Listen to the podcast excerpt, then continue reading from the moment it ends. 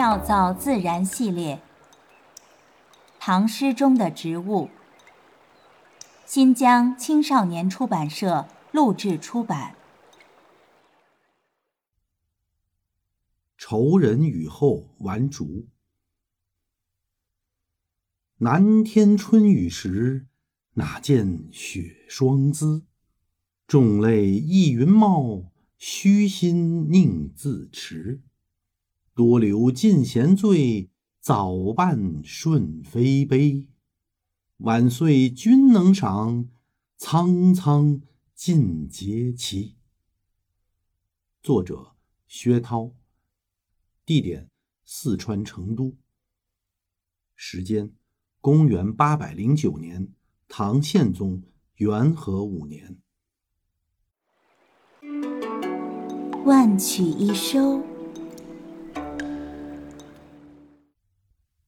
古井冷斜阳，问几树枇杷，何处是教书门巷？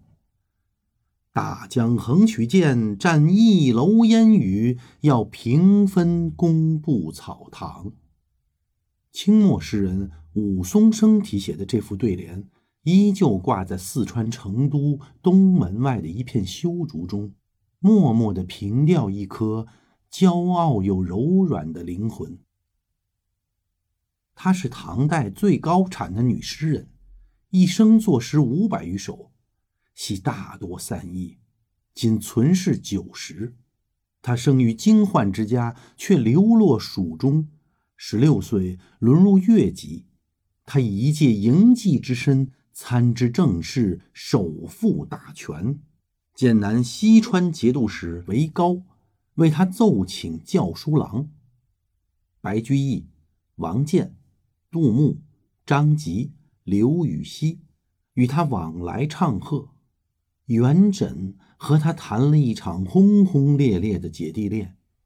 穆宗宰相段文昌为他撰写墓志铭。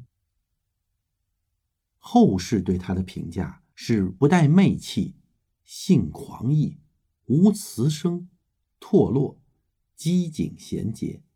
偏偏这样一个女子。却生得秀色空绝，清扬婉兮，难怪情郎元稹发自肺腑的称赞：“锦江华腻峨眉秀，唤出文君与薛涛。”薛涛爱竹，亦以竹自喻，具雪霜之态，可虚心自持，苍苍有尽节。不累种草姿，他如竹般清高自傲；嗜酒赋诗时不卑不亢，语如连珠。他如竹般雅致不俗，诗作情深细腻，别出心裁。他如竹般独立坚韧，自熟见极，隐退归林，着女官，建诗楼，创花间。薛涛待友人温暖真挚，对爱情热烈清醒。他爱而不得，终身未嫁，却将自己活成了一代传奇。每当微风吹过望江楼下的万竿修黄，那悠悠绿云沙沙作响，低吟浅唱。万里桥边女教书。琵琶花里闭门居，扫眉才子于今少，管领春风总不如。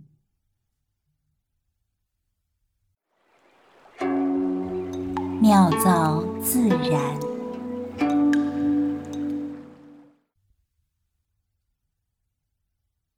竹呢，是禾本科竹亚科的速生型。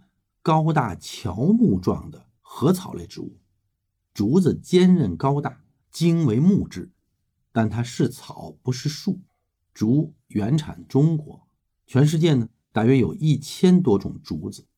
地球表面的水热分布支配着竹子的地理分布，东南亚最多，美洲、非洲、欧洲也有引种。竹子的地下茎啊，横向生长，有很多节。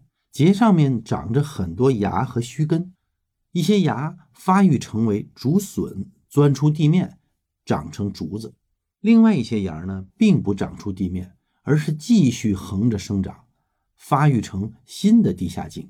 所以啊，一丛竹子，甚至一片竹林，有可能是同一棵竹子长成的。竹子具有良好的力学性能，竹纤维材料强度高，弹性好，密度小。竹子外弯面抗拉，内弯面抗压。竹节处的外环的外部的这个环箍与内部的横隔板可以增加承载面积，同时呢，也能提高竹筒的横向承载能力。